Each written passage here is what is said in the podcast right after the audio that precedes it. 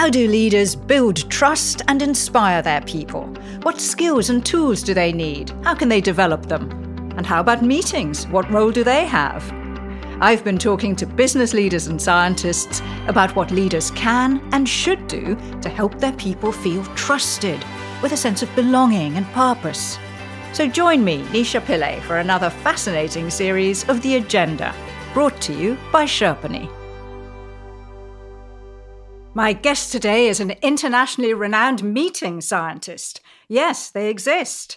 And his book, The Surprising Science of Meetings How You Can Lead Your Team to Peak Performance, has been on numerous best of lists. Let me introduce you to Professor Steven Rogelberg from the University of North Carolina in the US, who joins us now to tell us how to get the most out of meetings, of course. Professor Rogelberg, welcome to the agenda. Thank you. It's really great to be here. Now, most of us love to hate meetings. Let's be truthful here, right? We spend so much time in them, and yet we detest them. It's a bit of a paradox, isn't it? It is. I actually don't think people hate meetings as much as they say. What they hate are bad meetings. Bad meetings are the problems. It's not meetings in of itself. I mean, we need meetings, right? Meetings are where organizational democracy comes to life. I think employees and people in general recognize that gathering together is an opportunity to contribute, to positively affect work, and also a great opportunity to connect with your colleagues. So, what makes a meeting bad then? Why are so many of them bad? Oh, no, that is a great question. They are bad for so many reasons. It starts with the fact that organizations provide almost no training on how to effectively lead meetings, which is pretty jarring when you think about how many meetings we have. They're bad because what also exists is a blind spot that leaders think they are better at leading meetings than they really are. And as a result, they're not motivated to make changes. And then the final reason I think they're bad, related to their previous point, is that organizations do almost nothing to assess how their meetings are going, right? You could look at organizational engagement surveys, there's no content on meetings. So leaders just don't have a clue. They're operating on the assumption they're doing a good job, but clearly, based on the data, they're not doing as well as they think they are. That makes me chuckle, honestly. So, what does the data say? What does the research say? Would it be better to scrap meetings altogether? Oh, gosh, no.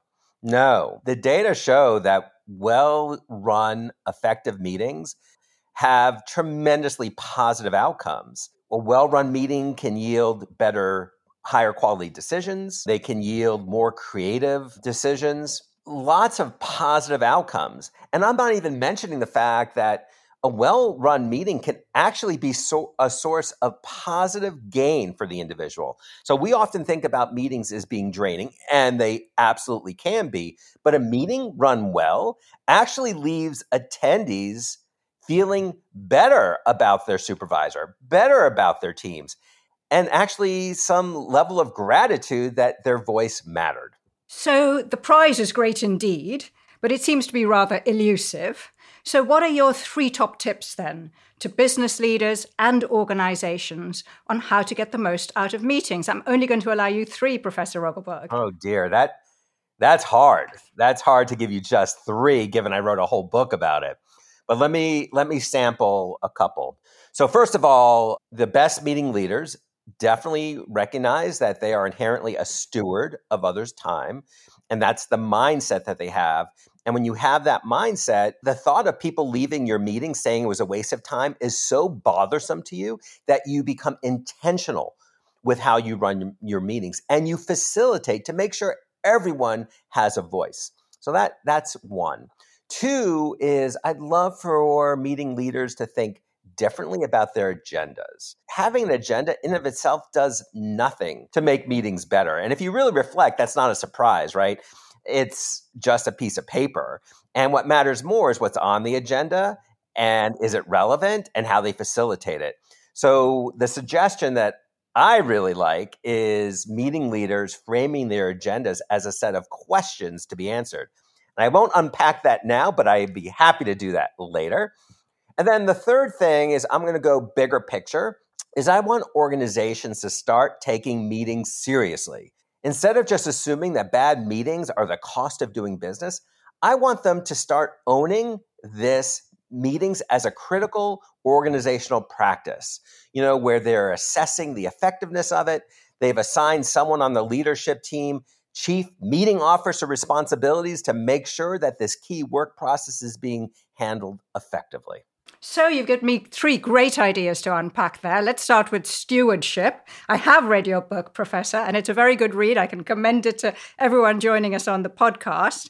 And you talk quite a lot in the book about developing a stewardship mindset, not just for leaders, but for participants. What does that mean? Can you elaborate a bit for us? Sure. Stewardship is obviously the notion that you are trying to accomplish something while elevating others and supporting others.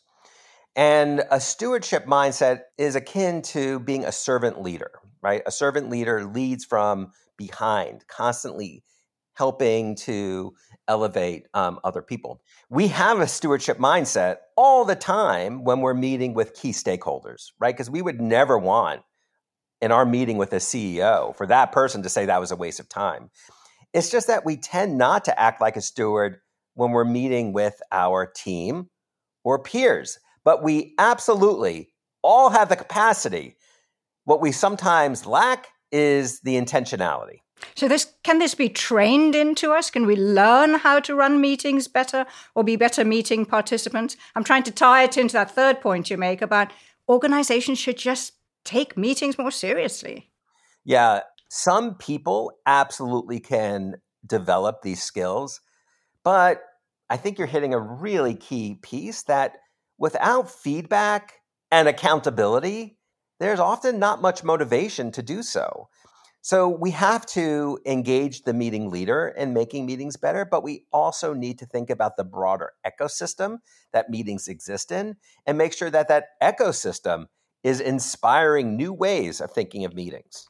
So, what do meetings say, if anything, about the wider organization? Some of the people I've been talking to for this series think that a meeting is almost like a kind of mirror, a reflection of the organization. Do you agree, or is that too far fetched? No, I completely agree. I think meetings are absolute windows of insight into an organization's culture.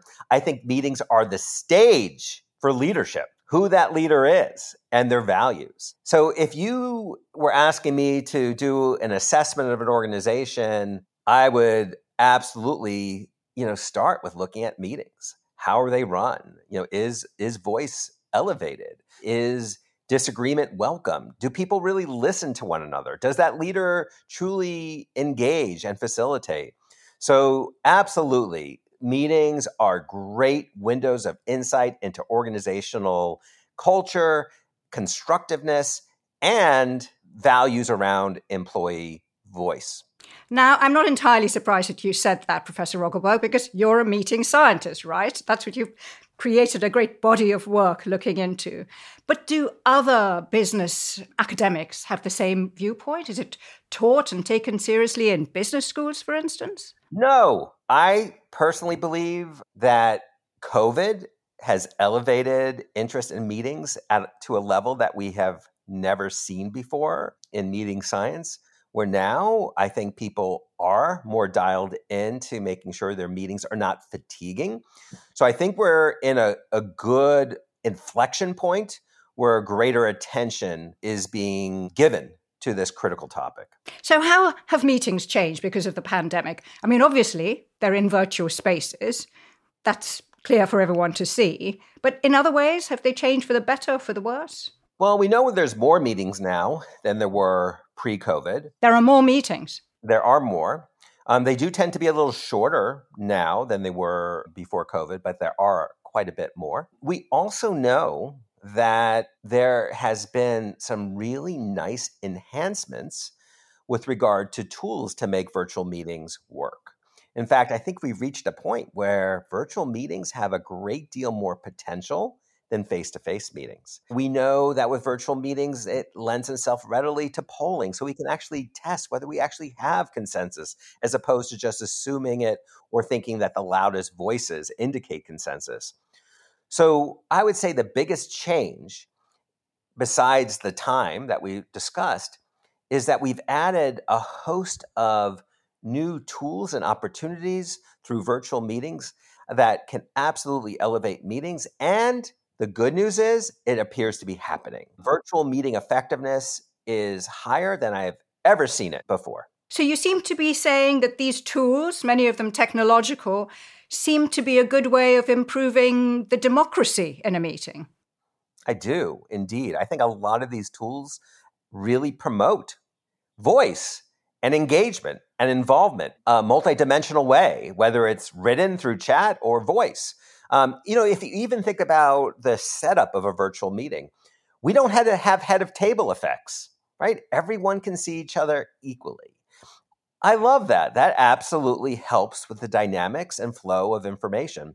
So I think there's a lot of real positives associated with virtual meetings. I'm really hoping that even as people come back to work, that we still heavily rely on virtual meetings as our medium of choice. So I'm going to bring in a dissenting note here, then, Professor, if you don't mind. One of the things I struggle with a bit in virtual meetings, you can't really read the temperature of the room, you can't really judge body language, uh, especially if you've got lots of small icons of people's faces. Um, how does one overcome that if we're going to have more and more virtual meetings? So, first of all, I would argue that being in a conference room doesn't really enhance that either, given sight lines. Um, right? You really can only see effectively the people directly across from you. So I think this is a, a problem for face to face or virtual meetings. But if you really want to kind of take the temperature, I actually think you can do it much better in virtual meetings. Namely, you can always send someone a private chat, just saying, hey, you good? You know, where, where are you at with this? Right? So you could be back channeling a lot of different things. You could have a, a, a partner facilitator who's also back channeling things.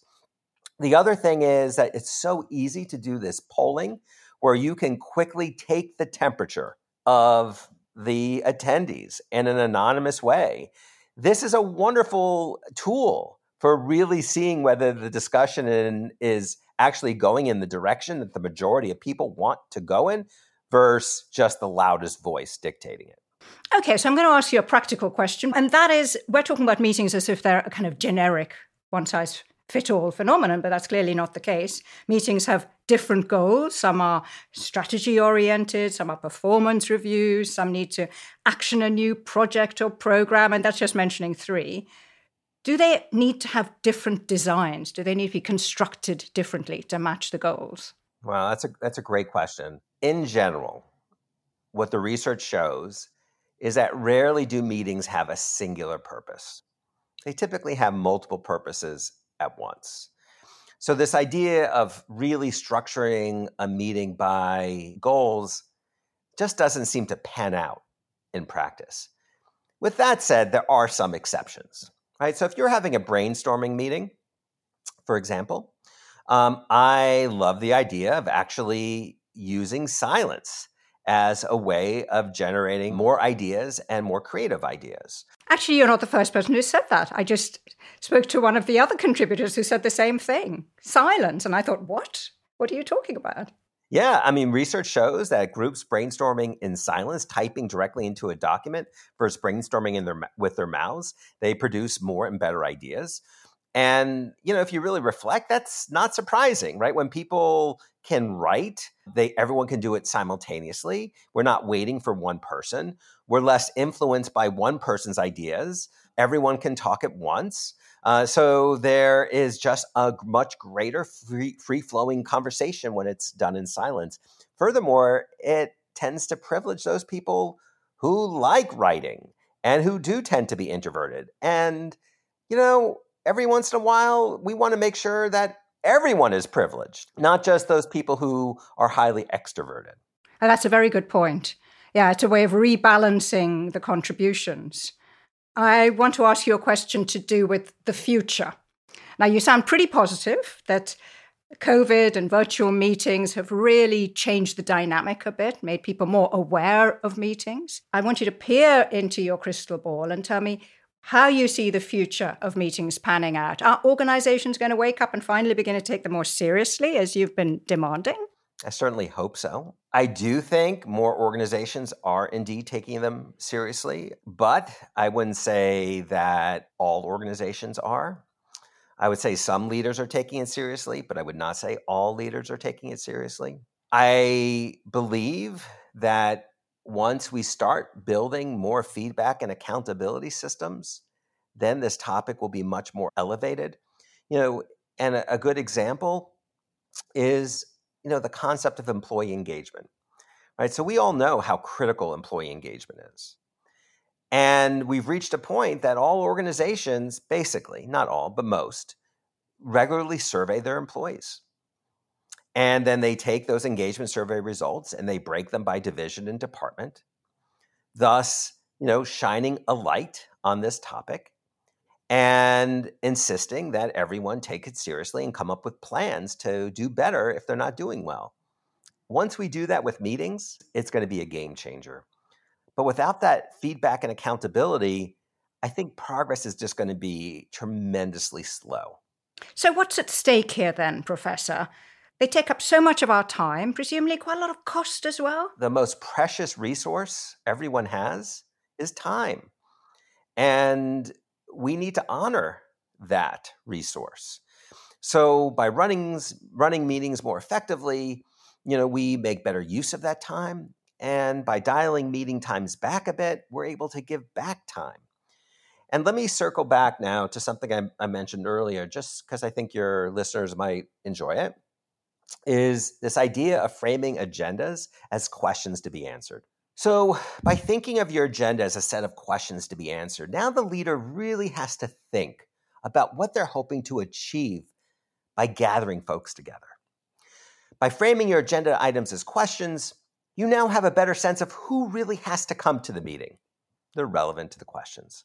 By framing agenda items as questions, you now create an engaging challenge for the meeting.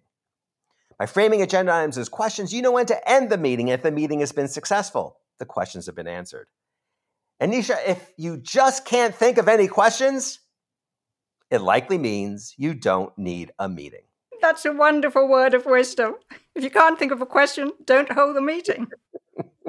As our chat draws to a close, Professor, I'm going to ask you to go down memory lane and think back to the best meeting you've ever been in. What was it like? Describe it to us. Ah, good question. And Absolutely. I've experienced some really good meetings in the past. Meetings where the right people were in the room working on an important problem. We were listening to one another, we were building off each other's ideas. It was energizing, it was motivating.